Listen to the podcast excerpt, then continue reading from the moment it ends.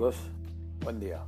Hoy eh, nos encontramos en eh, una nueva clase explicativa de proyecto y eh, hoy vamos a entrar en lo que es la descripción, la explicación de la construcción de la monografía, las pautas de presentación de la monografía, los diferentes elementos que tiene, las formas en las cuales vamos a desarrollar esos elementos, algunas este, conceptos y algunos eh, criterios y algunos consejos a la hora de escribir.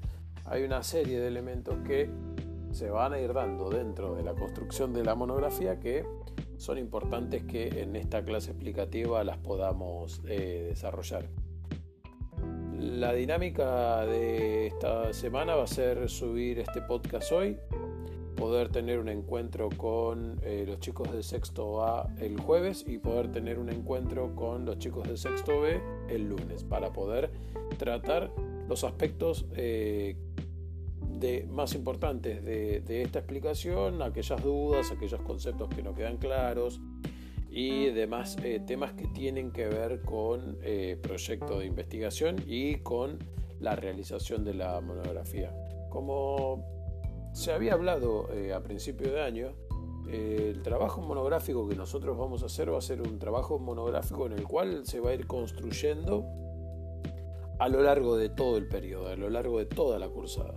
La idea es tener un trabajo acompañado, tener un trabajo este, elaborado en conjunto entre ustedes, los equipos de trabajo que conformaron, y nosotros, eh, en este caso los docentes, que vamos a ir coordinando, vamos a ir este, tutoreando y vamos a ir colaborando con ustedes para poder llegar a una producción final eh, lo más criteriosa posible.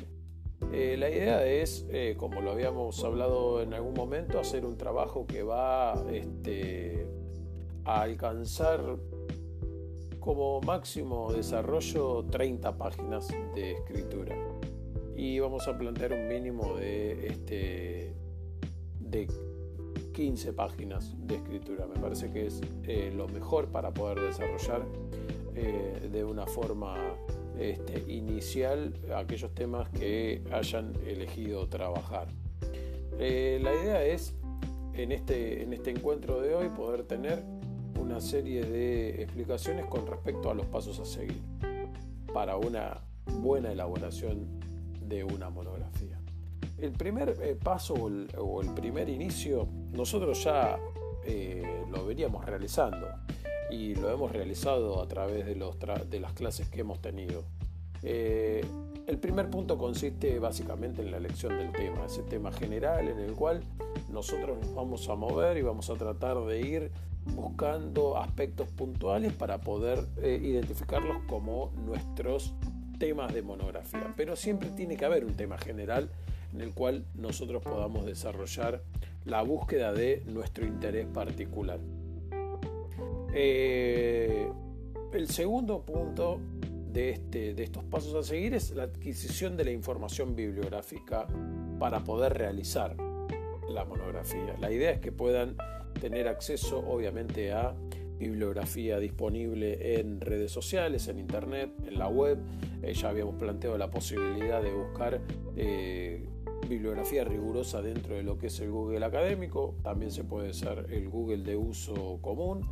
Eh, también vamos a tratar de fomentar el uso de bibliografía escrita, aquellos que quieran consultar libros, que quieran ir a bibliotecas, que quieran consultar lugares este, adecuados para encontrar esa bibliografía obviamente que es parte de la adquisición de esa información bibliográfica básica que va a ser la bibliografía central del trabajo, la cual también se puede acompañar de otros soportes bibliográficos. El tercer punto o el tercer paso es la elaboración del plan de trabajo, que de alguna manera lo venimos llevando. La elección del tema general, el desarrollo de los subtemas o lo que nosotros llamamos nuestra problemática puntual del trabajo en la bibliografía, la posibilidad de que algunos de los equipos de trabajo puedan desarrollar una hipótesis o también dirigirnos hacia un método de investigación más descriptivo, más básico, que también es este, totalmente válido. Eh, Obviamente que esto va a estar supeditado también a el tipo de eh, trabajo que cada uno de los equipos quiera desarrollar. Eh, dentro de los pasos a seguir también tenemos aspectos que se van a ir dando a lo largo del trabajo que tienen que ver con la recolección y la selección de los datos, que eso también es incorporable a nuestro trabajo, ya sea a través de información periodística, ya sea a través de información académica en forma de papers o de ensayos, ya sea a través de información adquirida a través de encuestas. Eh, ese tipo de recopilación o selección de datos va a ser continua, va a ser a lo largo del trabajo. Eh, vamos a necesitar también un ordenamiento y una interpretación de los materiales requeridos. A esto nos referimos con básicamente jerarquizarlos, poder identificar de lo que yo tengo qué es lo más importante o qué es lo que a mí me va a servir como soporte más importante para hacer mi monografía y qué va a ser este, una ayuda contextual, o sea, lo que va a de alguna manera enriquecer mi trabajo principal, ya sea aportes de parte de material bibliográfico, como puede ser también aportes de encuestas, como puede ser aportes de otro tipo de trabajos realizados. La idea es poder jerarquizar y ordenar el material reunido. Esto quiere decir material importante por un lado, el central, el, más importante que voy a utilizar, y material secundario que me puede llegar a servir para poder darle un contexto al trabajo que yo estoy realizando durante el, trabajo, durante la continuación, durante el proceso del trabajo, eh, en algún momento vamos a realizar el inicio de la redacción, o sea, el inicio del proceso de redacción, el cual vamos a tener que plantear un orden posible. La idea es poder empezar a través de eh, la introducción, de los capítulos, ¿sí? La idea es empezar a través de los capítulos ordenados, empezar del, del principio hasta el último capítulo.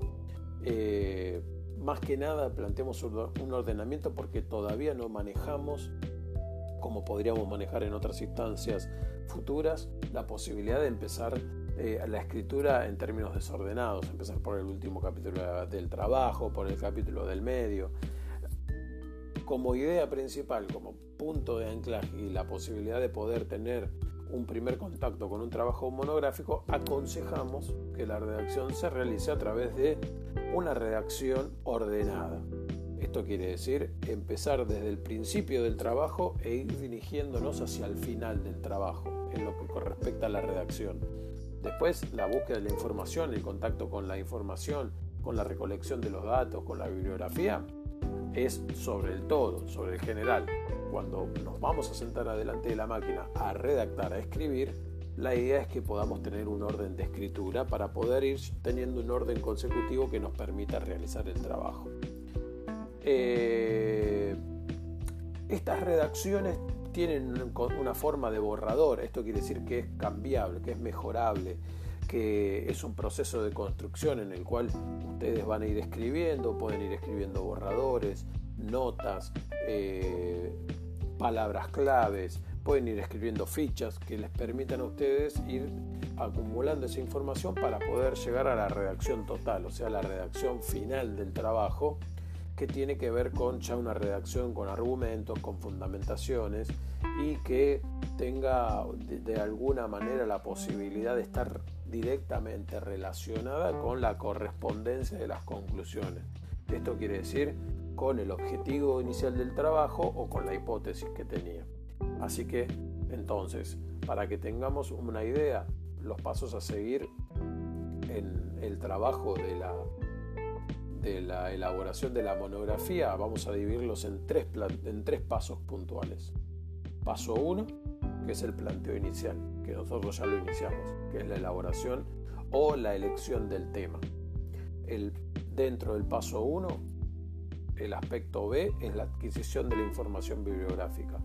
Nosotros ahora, como, fue este, de alguna manera el cierre de la clase virtual que tuvimos este, en la última encuentro, yo les pedí que empiecen a buscar información sobre los temas que ya tienen elegidos, sobre la problemática que ya eligieron trabajar. Dentro de este, el paso 1, que es el planteo inicial, el punto C es la elaboración del plan de trabajo.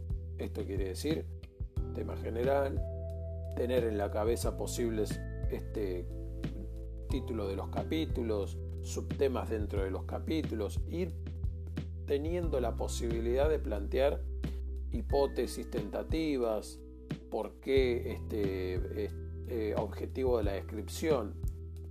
Para que nosotros nos ubiquemos en el tiempo, estamos en el paso inicial.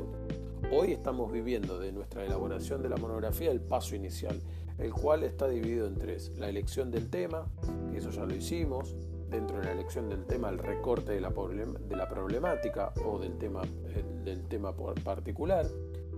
Estamos en un proceso de adquisición de la información bibliográfica, estamos buscando bibliografía, estamos buscando eh, recursos bibliográficos que nos sirva para poder este, realizar el trabajo y también estamos en la elaboración de un plan de trabajo.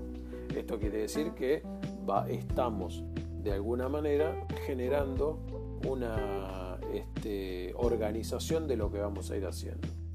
Tema general, posibles capítulos, ya algunos tienen hipótesis tentativa que se puede ir modificando, que la vamos a ir este, puliendo, la vamos, le vamos a ir dando forma.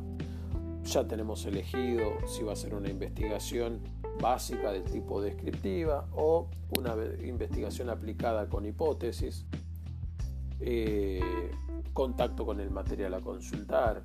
¿sí? Ya sabemos que estamos en la disciplina proyecto de investigación que plantea una temática determinada, tenemos temáticas determinadas y ese, ese planteo inicial es en el que estamos transcurriendo ahora. ¿Cuál es el, el, el, paso siguiente, el paso número 2, que es el que vamos a ir transcurriendo a futuro? La recolección y selección de los datos, una vez que ya tengamos el material bibliográfico y este, hayamos realizado algún tipo de encuesta o hayamos realizado algún tipo de trabajo este, de campo, el ordenamiento del material para poder jerarquizarlo, saber cuál es el material importante del cual yo me voy a basar la redacción de mi monografía y cuál es el, material contextual que va a rodear mi trabajo, y los primeros inicios en el proceso de redacción. Ese va a ser el segundo paso en la elaboración. Nosotros estamos transitando el primer paso. En un futuro vamos a estar en un segundo paso. Y como última instancia, en la etapa final, va a ser la redacción puramente dicha del trabajo y la posibilidad de poder encontrar una y de buscar en lo posible, vamos a ir haciendo ese proceso en encontrar una correspondencia entre las conclusiones planteadas. Esto es ya el trabajo final de este, la elaboración de nuestra monografía. Ahora bien, eh, algunos aspectos importantes para poder entender eh, cómo vamos a ir construyendo nuestra monografía. Nosotros ya dejamos atrás este, recién cómo son los, pasos de la elaboración de la monografía. Eh, vamos a empezar a describir algunos conceptos que tienen que ver con la monografía para que vayan quedando en claro que obviamente van a ser siempre material de consulta cuando nos toque realizar este tipo de trabajo, pero ya lo importante es empezar a tener un contacto directo con eh, la elaboración en sí del trabajo monográfico. Como primer punto importante lo que vamos a, este, tratar de identificar es el tipo de redacción. La idea es tener en cuenta eh, cuáles son las características de la redacción de una monografía. El primer punto es saber y tener en claro a quién se dirige. O sea, ¿quiénes van a ser los lectores de nuestra monografía? Eh, la idea es poder entender que si bien es un trabajo de un nivel secundario y que va a ser leído por los profesores del área, que puede ser leído por mí como profesor de proyecto de investigación, también lo pueden leer otros profesores dentro del colegio y la idea es tratar de eh, realizar, cuando uno está escribiendo una monografía, realizar la mayor cantidad de aclaraciones posibles con respecto a los conceptos y tratar de brindar toda la información que ustedes consideren necesaria para poder describir o explicar el tema que ustedes están llevando adelante. Esto quiere decir que eh, cuando uno escribe y sabe quiénes son sus lectores, entender que pueden haber lectores que tengan mayor capacidad de informativa con respecto a determinados temas y puede haber lectores que no. Por eso, a la hora de redactar y de escribir y de dirigir mi trabajo monográfico, la idea es poder aclarar y poder realizar todas las aclaraciones posibles, no dejar conceptualizaciones o conceptos sobresabidos, eh, evitar por todos los medios la carga subjetiva, ¿sí? tratar de eh, no caer en situaciones en las cuales se dé por eh, sabido determinado tema, se dé por sabido determinado concepto, se dé por sabido determinada abreviación, se dé por sabido determinado nombre propio. Todo lo que nosotros pongamos que es nuevo dentro de nuestra escritura, dentro de nuestro vocabulario, tiene que ser explicado. Todo aquel concepto que no entendamos tiene que ser explicado. Toda abreviación puesta tiene que ser aclarada toda redacción tiene que tratar de ir avanzando por los caminos de la objetividad y tratar en lo posible de apartarnos de la subjetividad. Eh, tratar de poner la mayor cantidad de, definiciones posibles de la terminología utilizada. Esto quiere decir que no tomemos como natural conceptos que este, son nuevos o conceptos que leemos por primera vez y que no, no, no aclaramos, no ponemos su definición, ya que va a ser un error de redacción. Ahora, cuando escribimos, uno tiende a, de alguna manera, escribir eh, como habla. La idea, o sea, la búsqueda en este caso va a ser tratar de dirigirnos hacia el análisis lo más objetivo posible, o sea, hacia tratar de eh, no caer en oraciones como yo opino que o yo creo que, eh, y tratar de apartarnos este, en nuestra redacción, en nuestra escritura, de definiciones subjetivas y definiciones individuales, propias, tratar de no caer en redacciones de tipo este, como si habláramos nosotros. Eh, la idea es tratar de eh, utilizar algunos este, tiempos eh, verbales del, del, plural, ¿sí? como nosotros, como el este, hablar, eh, incluir a los diferentes eh, actores del trabajo monográfico, ya sea los autores y ya sea los profesores que están en la materia. Entonces, al hablar de nosotros, la redacción ya tiene un aspecto mucho más este, serio e inclusivo a la hora de escribir. Eh, la idea es también la utilización del lenguaje impersonal, ¿sí? o sea, al estilo de eh, se podría que, eh, se dice que, eh, la bibliografía sostiene que, no, yo podría tal o yo digo tal o nosotros, o, nosotros creemos que, sino nosotros a través de la bibliografía tal entendemos que, tratar de ir utilizando una redacción que eh, trate de ir por los caminos. Por un lado de la objetividad, salir de cualquier carga subjetiva, y por otro lado tratar de utilizar un lenguaje impersonal, lo más neutro posible en términos de eh, la, búsqueda, la búsqueda de la información. Eh, Dentro de esas pautas de escritura y de redacción, también la idea es utilizar un lenguaje claro, este, un, lenguaje preciso, eh, tratar de evitar terminología especialista, muy técnica, en todo caso que se utilice va a haber que realizar todas las aclaraciones posibles y este, tratar de ir por este, la claridad en la escritura y la precisión.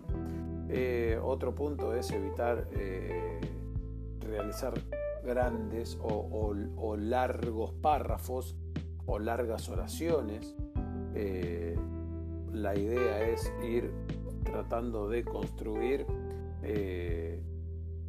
un, un relato, una redacción que pueda ir siendo una redacción eh, que plantee una claridad expositiva, o sea, que no pierda eh, el desarrollo del punto en el cual estamos trabajando. Eh, la escritura puede ir haciéndose en forma de borrador para ir viendo cómo queda, ir reformulando ideas, ir corrigiendo conectores, no, escriban por primera vez el trabajo que van a entregar, traten de ir escribiendo eh, borradores que les permitan a ustedes poder ir visualizando las ideas e ir dándole una redacción eh, lo más clara, lo más fluida, lo más amena posible. Eh, no, tratar de no utilizar lenguaje figurado. Cuando hablamos de lenguaje figurado hablamos de frases hechas, o de eh, conceptualizaciones utilizadas eh, como naturalizadas. El cuarto poder, cuando hablamos del cuarto poder, estamos hablando de, se lo llama el cuarto poder porque tenemos el poder ejecutivo, el poder legislativo, el poder judicial. El cuarto poder se lo llama dentro de los este, de lo que es las ciencias sociales a los medios de comunicación. Entonces llamemos a los medios de comunicación medios de comunicación y tratemos de no caer en esa conceptualización del cuarto poder, que es una conceptualización establecida en eh, el diálogo que podemos escuchar o que se puede dar en determinado lugar. O, por ejemplo, cuando habla la pantalla, la, pantalla chica o la pantalla pequeña para, para hablar de la televisión o del televisor, tratemos de utilizar los conceptos que son para cada uno de los elementos que queremos utilizar. Eso nos va a dar claridad, eso nos va a dar la precisión que antes habíamos pedido a la hora de eh, redactar. Entonces, eh, la idea es eh, tratar de ir utilizándolo de esa manera, tratar de no utilizar comillas para conceptos que queremos como dejar entredicho cosas. Las comillas se utilizan para las citas ¿sí? o para conceptos que vamos a aclarar no como para dar sobreentendido cosas. Entonces la idea es tratar de ser lo más claro y preciso posible a la hora de redactar. Eh, la idea de eh, este, eh, una redacción transparente, depurada, trabajada, es una idea de redacción en la cual se va realizando en determinadas etapas. Tenemos una etapa de borradores, donde podemos ir escribiendo ideas, párrafos, oraciones, este, pequeños conceptos, y después ya tenemos una idea de redacción final donde ya después de estar trabajando con el borrador podemos ir realizando una este, redacción eh, mucho más este, acorde al trabajo que vamos a entregar. Así que eh, la idea es tratar de encontrar determinadas este, pautas de escritura que nos permitan eh, realizar ese trabajo. Una, otra de las pautas importantes a aclarar es el uso de la negrita o el subrayado para destacar una frase o una palabra.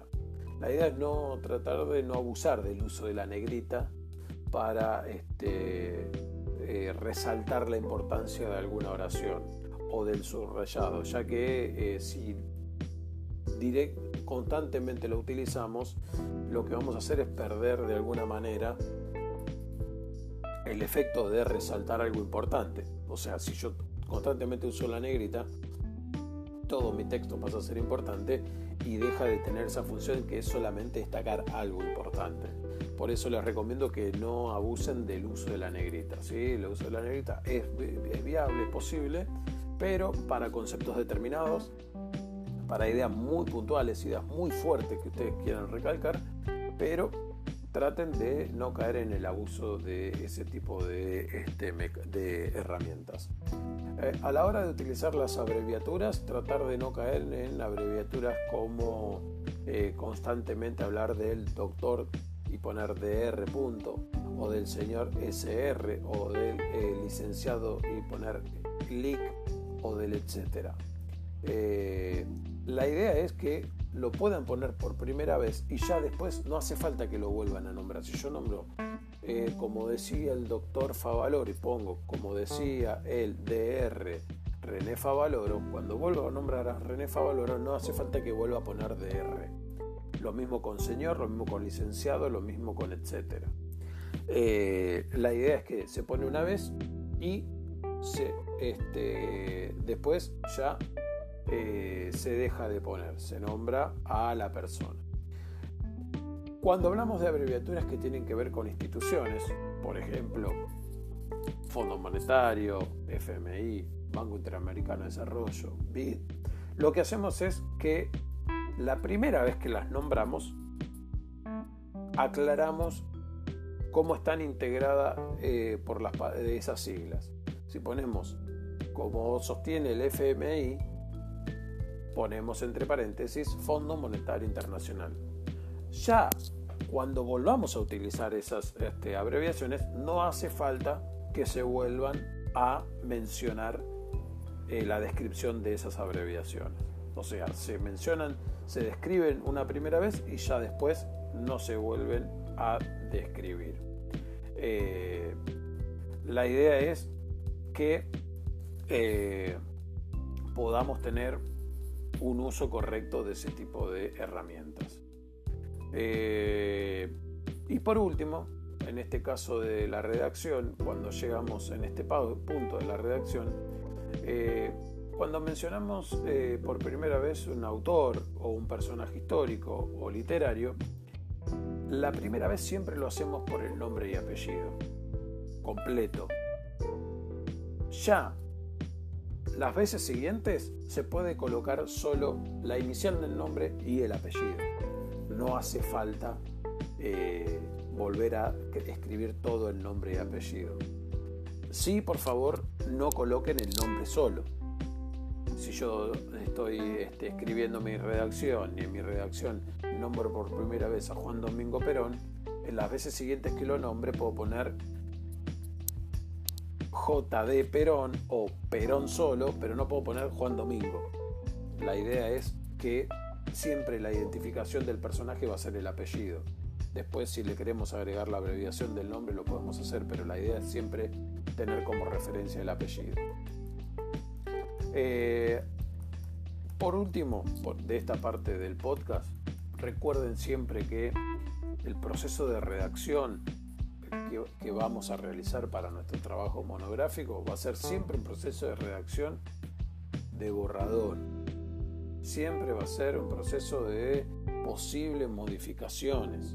Eh, la idea es tratar de poder ir eh, ejercitando eh, la redacción en términos de poder probar conceptos, de poder, equivocarnos, de poder utilizar un lenguaje que eh, pueda llegar a ser coloquial, que sea propio. Es un lenguaje borrador. La primera parte del inicio de la escritura de la redacción es borrador, es para ustedes.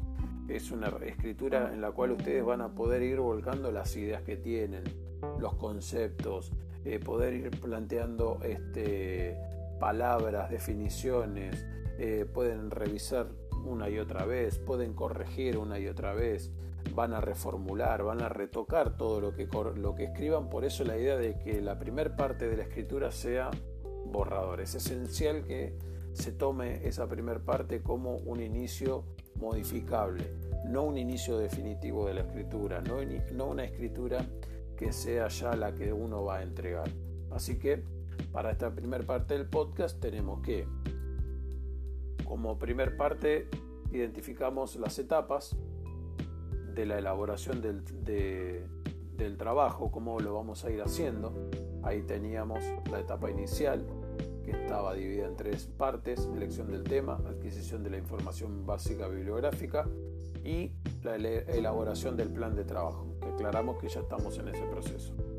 Después tenemos la segunda etapa, que es la recolección y selección de los datos, ya directamente en relación a mi trabajo, a mi tema puntual, el ordenamiento e interpretación de los materiales reunidos, poder saber cuál es mi bibliografía central y cuál es mi bibliografía de contexto y ya después el inicio del proceso de redacción.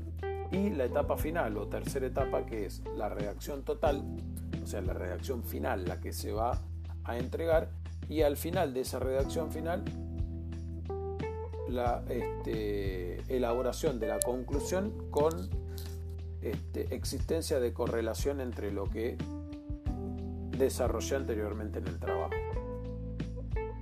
Como segunda parte de este podcast ya empezamos a hablar de el proceso de redacción, los puntos importantes, a quién se dirige, cómo se habla o cómo se redacta, qué tipo de errores no cometer, consejos a la hora de escribir, esto de utilizar un lenguaje claro y preciso, evitar oraciones largas, eh, no utilizar lenguaje figurado, eh, tratar de eh, ser este, consciente en el uso de las negritas o del subrayado, saber utilizar bien las abreviaturas y cómo mencionar a este, autores o cómo mencionar a personajes históricos.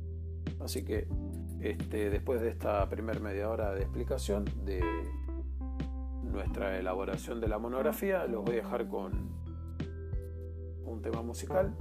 La idea es hoy escuchar un autor, un cantante y excelente, para algunos el mejor guitarrista eh, de todos los tiempos que existió dentro del rock and roll, con la particularidad que es este, descendiente de afroamericanos y con eh, los problemas que hoy se están viviendo en Estados Unidos en, eh, alrededor de este tema, me parecía que una buena manera de poder eh, reconocer ese pedido de los sectores afroamericanos estadounidenses de lo que se está viviendo en Estados Unidos era hoy elegir un tema que pueda ser representativo de ese grupo étnico muy importante en Estados Unidos y que la verdad que eh, durante toda la historia de su existencia en ese país y en muchos países del mundo ha eh, sufrido el maltrato de eh, determinados sectores por condiciones raciales, por discriminación, por intolerancia y que hoy está llevando a Estados Unidos a momentos de tensión importante y de este, planteo o de reclamo de cambios dentro de esa sociedad. Por eso vamos a escuchar a Jimi Hendrix, para mí el mejor guitarrista de todos los tiempos, eh, y los voy a dejar con dos temas, uno que lo vamos a escuchar ahora y otro que lo vamos a escuchar al final de la segunda presentación. Así que disfruten del primer tema y nos vemos, eh, nos escuchamos en la segunda presentación.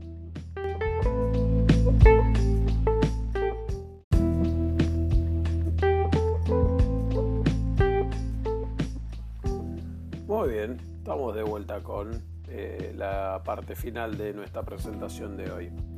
Eh, veníamos hablando de el proceso de redacción, de algunos tips con respecto a cómo, cómo empezar a pensar en la redacción de nuestra monografía.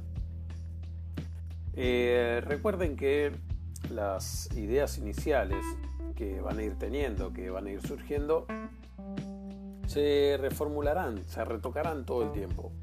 Eh, serán eh, motivo de modificaciones, de cambios, de a veces eh, enriquecer ese, esa redacción, esas ideas. otras se pueden ir descartando, seguramente, algunas se agregarán. esto se va a ir llevando este, adelante a través de revisiones y de correcciones lo, que ustedes vayan escribiendo en los borradores eh, puede quedar, puede ser utilizado como no, como puede ser descartado eh, a medida que ustedes van a ir teniendo mayor contacto con la bibliografía. Eh, lo importante es tener en claro esta situación de que en la instancia de redacción de borrador, en las primeras instancias, la redacción puede ser una redacción que no sea permanente, que no sea este, la redacción final. Por eso también vayan volcando todo lo que vaya surgiendo de, eh, de la lectura, de la búsqueda, de los primeros contactos con la bibliografía, hagan anotaciones, eh, tengan un registro de la bibliografía con palabras claves, con ideas claves de esa bibliografía, empiecen a, escribir posibles este, eh, inicios de textos para que a ustedes les permita poder ir encadenando el relato. Eh, obviamente que la redacción va a llevar un tiempo, va a llevar un tiempo prolongado en la cual ustedes van a ir presentando los primeros escritos, lo vamos a ir modificando, lo vamos a ir cambiando, eh, va a ser continuo, va a ser dedicado, o sea, no traten de no exigir, sobreexigirse en los primeros escritos porque no van a ser los primeros escritos los escritos definitivos, van a poder ir cambiándose, modificándose. Eh, así que eh, esa, es, una idea importante que quiero que, eh, que quede en claro. la idea general de una monografía es que nuestra introducción, que es nuestro primer aspecto, nuestro primer punto de partida con respecto a nuestro trabajo de investigación, esté absolutamente relacionada con la conclusión a través del desarrollo de los capítulos. ¿Esto qué quiere decir? que lo que yo planteo en la introducción va a estar desarrollado en los capítulos y que va a tener un cierre en la conclusión. Así que eh, estos son aspectos importantes a tener en cuenta a la hora de eh, empezar a, realizar un trabajo de investigación, una monografía en este caso. Eh, para continuar con este aspecto de la redacción, uno de los elementos importantes es las citas textuales. La regla este, importante para realizar un trabajo es que existan o hayan eh, citas textuales de otros autores. Pueden ser fuentes primarias, pueden ser fuentes secundarias, puede ser literatura crítica. son este, elementos, es información, es material que a mí me permite de alguna manera darle un fundamento teórico y un, fundamento riguroso al trabajo de investigación que estoy realizando. Eh, vamos a diferenciar entre este, dos herramientas. Una va a ser la cita textual, otra va a ser la nota al pie. Lo primero que vamos a explicar ahora es la cita textual. Eh, la cita textual, esto que pueden ser fuentes primarias, secundarias, trabajos de otros autores, eh, es de dos tipos son este, citas textuales que, por un lado, se realizan para someter el texto este, a una interpretación, a una crítica, o sea que eh, pueden de alguna manera eh, contrastar puntos entre dos autores, ¿sí? tratar de decir, bueno, si yo quiero describir un tema, estoy planteando una problemática, si un autor sostiene una cosa y muchos autores coinciden, y a medida que yo encuentro información empiezan a aparecer otros autores que eh, van hacia lo contrario de ese autor, una cita textual me permite a mí exponer esa tensión que hay entre ambos autores. Esa por un lado. El otro tipo de cita textual es la que me permite a mí un apoyo con respecto a mis afirmaciones. Yo vengo redactando, vengo explicando, vengo describiendo y cito un autor o a un científico o un académico para fundamentar, para apoyar mi fundamentación. Entonces, la idea es que quede claro este punto, que en las citas textuales existen dos tipos.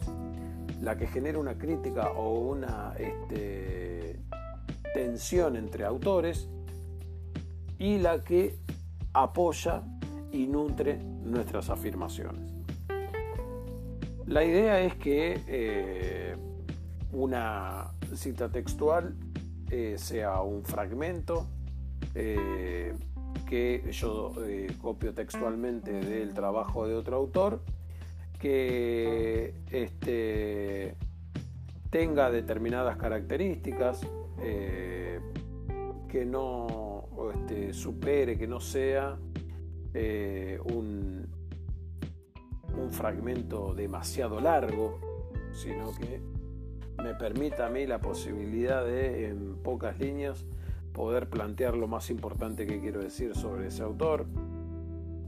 Eh, tratar de eh, no caer en la cita de en un mismo texto de muchos autores, eh, sino tratar de ir midiendo ese equilibrio entre la posibilidad de citar autores y que de alguna manera enriquezcan eh, mi texto y que no sea el texto exclusivamente una cita de muchos autores y nada de mi desarrollo, sino que eh, la cita textual es un recurso que me permite a mí eh, la posibilidad de generar un punto de crítica o apoyar nuestras afirmaciones.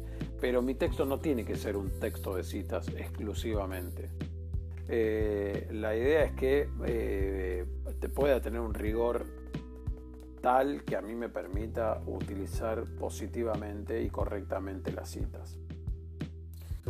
Con respecto a cómo citarlas, los fragmentos este, a citar deben tener una, extensión razonable, o sea, no deben eh, ser mayores, para tener una idea, no deben ser mayores a media, a media página de mi texto. Esto quiere decir que no sean más de 10 renglones. Si yo estoy citando un texto o un fragmento del texto de un autor. Eh, la idea es que eh, pueda ser un texto eh, puntual y corto que a mí me sirva el recurso, no realizar una sobrecita o un abuso con respecto a la cita. Eh, se parte de la base que la cita supone que se comparte la idea con el autor, en el caso de que yo utilice la cita como apoyatura de mi fundamentación. Eh, y la idea es que eh, podamos entender ese punto. Si es una crítica entre autores, utilizar y ubicar el punto de crítica entre ambos para no excederme en la cita. Eh, siempre, obviamente, cada vez que se cita, eh, tiene que ir entre comillas el texto citado eh, y se debe aclarar siempre a pie de página el nombre, apellido del autor, el título de la obra y la página donde yo la saco. ¿Sí? Esto que quede bien en claro. Cito un texto, lo pongo este, entre comillas y una vez que cierro esa comilla, utilizo el recurso de cita de Word y en el pie de página pongo el nombre, el apellido del autor y el título de la obra y la página de donde extraigo ese fragmento. El título de la obra va en cursiva, esto cuando tengamos la clase virtual eh, les voy a preparar una serie de ejemplos que les voy a compartir la pantalla, así lo ven de forma eh, más este, clara con la imagen. Pero siempre recuerden eso. A toda cita que yo realizo dentro de mi texto va entre comillas de apertura y de cierre y con nota al pie del nombre, apellido del autor, título de la obra y página de donde la extraigo. Van a haber algunas situaciones en las cuales cuando yo vuelvo a citar al mismo autor en la misma página, no vuelvo a repetir la información del autor al pie de página, sino que pongo op, cit u obra citada, para tener en claro eso, que también se lo voy a mostrar cuando tengamos la clase virtual. Cuando las citas no superan los dos o tres líneas, esa cita va dentro de mi texto. O sea que va correlativo eh, en mi párrafo. Ahora, cuando la cita ya es más larga, que supera las tres este, líneas, la idea es que ese texto esté aparte del texto que yo estoy eh, escribiendo. ¿Cómo es esto? cito a un autor, voy a redactar el párrafo ese autor, pero en vez de redactar a continuación de mi párrafo pongo dos puntos y abajo redacto esas 10 líneas, 7, 8 o 5 líneas. Siempre recuerden que esto se hace superando las tres líneas de esta redacción. Y el texto va a estar en un tamaño menor al que yo estoy escribiendo y con márgenes mayores al que yo estoy utilizando. Esto lo vamos a ver también en una imagen cuando nos encontremos. Cuando termino de citar, cierro con el número de información de pie de página y después vuelvo a este, al formato que yo venía teniendo a la hora de redactar. Eh, la idea de utilizar estas normativas es tratar de, poder eh, acercarnos y tener contacto con la normativa que se utiliza para poder escribir y la que es aceptada eh, para poder escribir una monografía o un trabajo de investigación. Eh, la cita obviamente que tiene que ser textual, tiene que ser exacta y tiene que ser verificable. Para eso pedimos que se respete el entrecomillado, para eso pedimos que se respete cada una de las palabras que están en esa cita y para eso pedimos que se nombre y se realice la nota al pie con la información del autor que hizo esa cita. No poner alguno de estos elementos eh, generaría la posibilidad de evaluar ese recurso como un plagio o como la utilización inadecuada de una cita. Entonces, eh, tratemos de eh, utilizar y de respetar este tipo de situaciones. Si se quiere eh, omitir una parte del texto que estamos citando, utilizamos eh, los paréntesis con los tres puntos en el interior, que eso nos da la información de que el texto que estoy citando viene de otro texto que no tengo necesidad de nombrar, así que eh, la idea es utilizar este tipo de herramientas que me dan información eh, que es útil para poder brindar al lector de mi trabajo de investigación. ¿sí? Eh, bien, ahora, la idea de continuar con las citas tiene que ver con eh, poder también generar un estado de información que a mí me permita eh, no caer en lo que es la utilización incorrecta de la cita y que en vez de brindar información, aportar más información o este, generar un punto de discusión entre autores, genere una confusión en mi trabajo, eh, entorpezca mi trabajo embarre mi trabajo, lo haga más este, inentendible. Por eso un uso adecuado de la cita, un uso correcto de la cita, enriquece muchísimo el trabajo que yo estoy haciendo eh, y jerarquiza mucho el trabajo que yo estoy realizando. Ahora bien, el recurso de nota al pie. El recurso de nota al pie es un recurso que eh, podemos utilizar eh, eh, dentro de lo que es nota al pie o también lo que se llama nota marginal. Cumple varias funciones porque da información o este, nos, da la posibilidad de explicar, de comentar, nos advierte, podemos utilizarlo como una traducción, podemos utilizarlo como también remitir a otro a, otro, a otra bibliografía. Por eso el recurso de nota al pie es un recurso en el cual eh, lo voy a utilizar exclusivamente en el pie de la página que estoy escribiendo. Eh, y puede llegar a ser la explicación de un concepto. Por ejemplo, en mi párrafo pongo un concepto técnico y genero una nota al pie y lo llevo al pie y ahí escribo. Eh, puedo también utilizar la nota al pie como eh, para traducir una palabra que está en otro idioma, para comentar algo. De, por ejemplo, la búsqueda de la información con respecto a eso que estoy escribiendo. Yo quiero comentar algo que surgió cuando estaba buscando información y por qué, por ejemplo, elegí por uno o por otro este camino de la información, lo puedo comentar en una nota al pie. Eh, también, bueno, obviamente que la nota al pie es la información de la cita bibliográfica o la cita textual que hice eh, en, mi, en, mi, párrafo. Eh, y lo que tratamos de hacer es utilizar un tipo de este, nota al pie que esté unificada.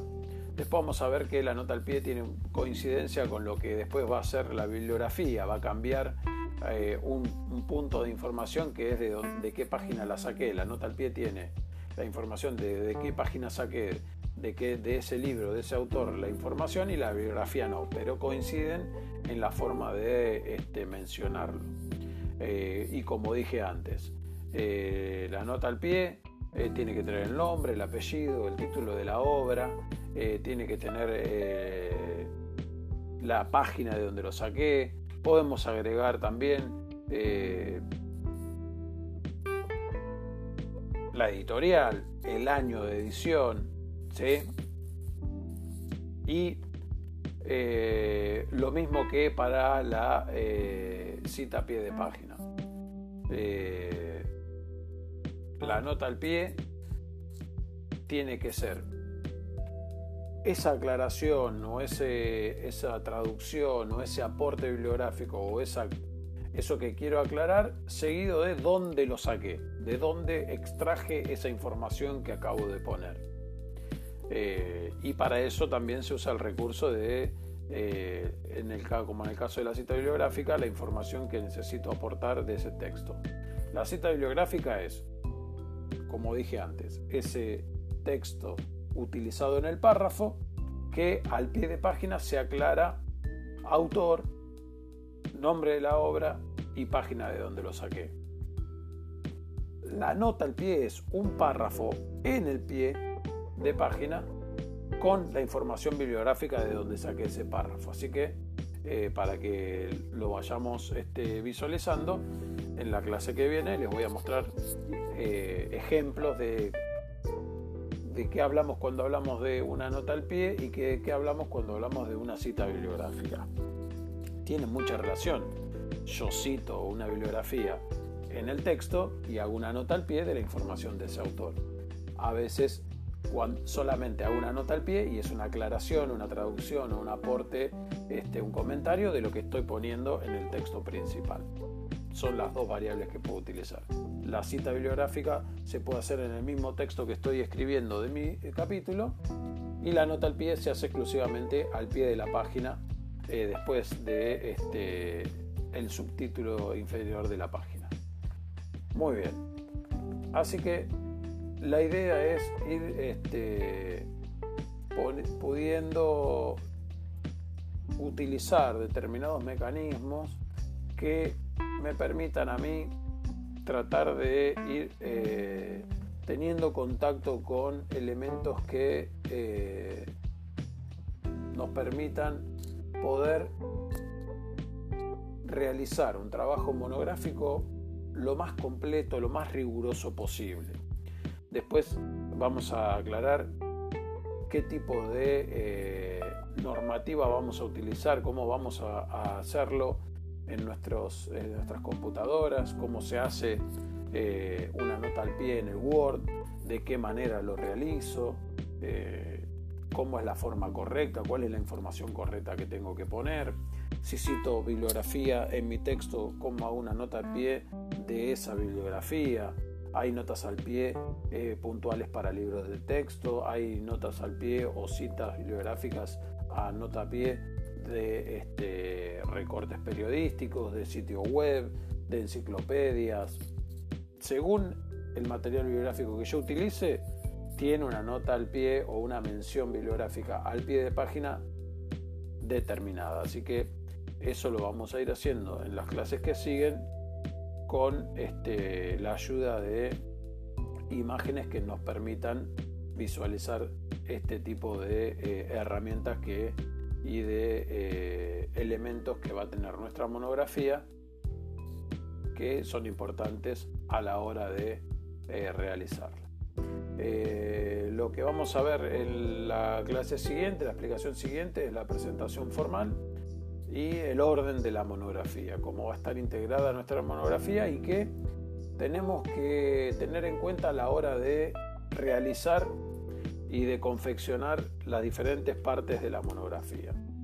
Lo que vimos en la presentación de hoy son los aspectos generales de cómo elaboramos una monografía, de cómo va a ser la etapa de elaboración y de cómo es la etapa más, más importante que es la redacción. Lo que vamos a ver en la clase siguiente es eh, cómo es el orden, o sea, cómo es la portada, qué lleva la portada, cómo es el índice general, qué ponemos en el índice general, qué es un índice o una lista de tablas y figuras, qué, cómo es la introducción, qué tenemos que poner en los capítulos, eh, qué tenemos que poner en las conclusiones, si tenemos apéndice o anexo, qué va en ese apéndice o anexo, qué va en la bibliografía y qué va en el glosario. Así que eh, espero que hayan este, eh, disfrutado de la explicación de hoy. Todas las dudas, toda la información que este, eh, hayamos trabajado hoy, por favor, anótenla, tráiganla este, para poder plantear en el Meet de la semana que viene.